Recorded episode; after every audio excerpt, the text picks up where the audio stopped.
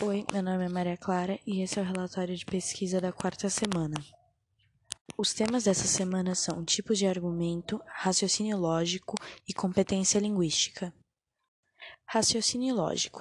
Os padrões formais do raciocínio correto são expressos na linguagem comum.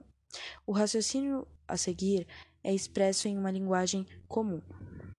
Todo homem é mortal, Sócrates é um homem e logo Sócrates é mortal. Mas a linguagem não serve apenas ao raciocínio lógico. Ela tem diversas finalidades. Para podermos analisar logicamente um enunciado, é preciso que as posições possam ser verdadeiras ou falsas. Vejamos os seguintes enunciados: Abram os cadernos. Passou a chuva? Que coisa terrível! O ferro é um metal. Desses enunciados, o primeiro expressa uma ordem, o segundo é uma pergunta e o terceiro é uma exclamação. Apenas o último enunciado é uma proposição.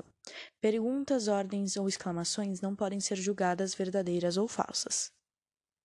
O uso expressivo da linguagem para expressar sentimentos ou manifestar desejos não se aplica à análise lógica.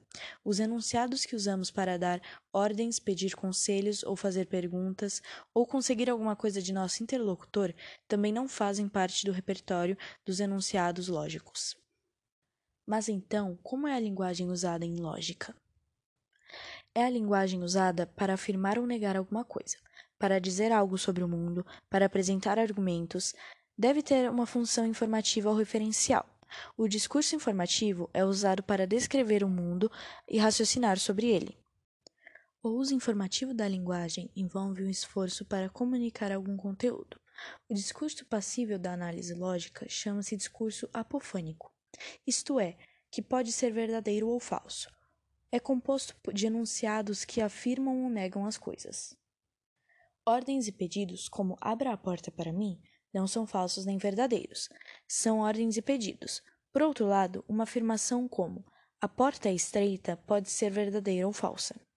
Considere as situações a seguir e o uso que fazemos da linguagem em cada caso dar uma ordem, descrever um objeto, narrar um acontecimento, formular uma hipótese científica, cantar, perguntar, contar piadas, agradecer um favor recebido, xingar alguém e rezar.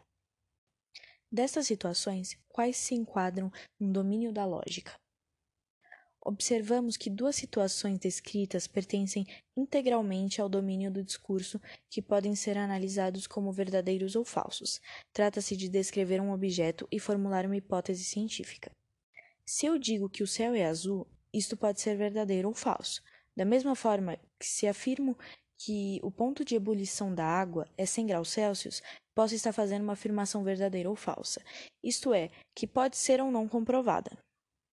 Portanto, de todos os enunciados da linguagem comum, a lógica e a ciência trabalham apenas com aqueles que podem ser verdadeiros ou falsos. E o próximo é competência linguística.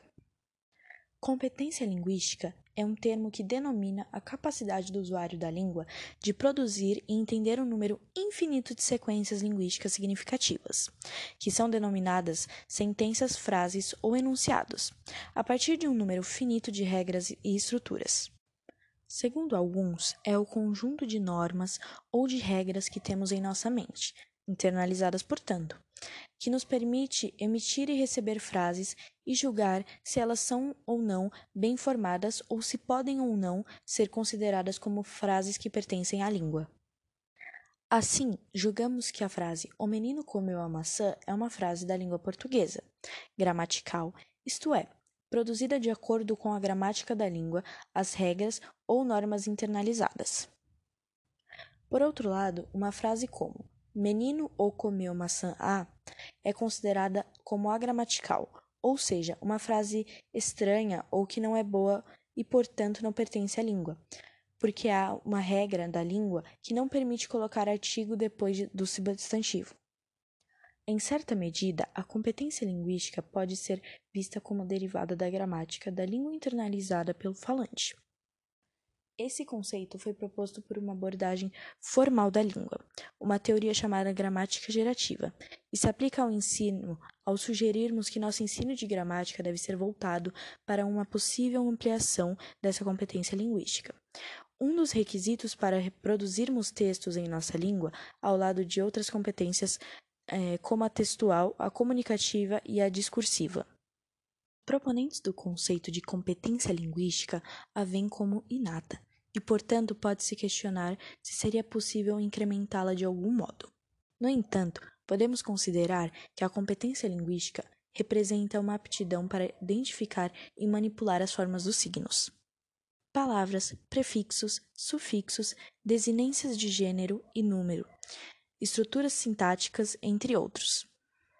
As regras de combinação dos mesmos, a combinação de prefixos e sufixos com a raiz da palavra para formar novas palavras, é a combinação de termos para formar uma oração, a combinação de orações para formar um período e sua significação.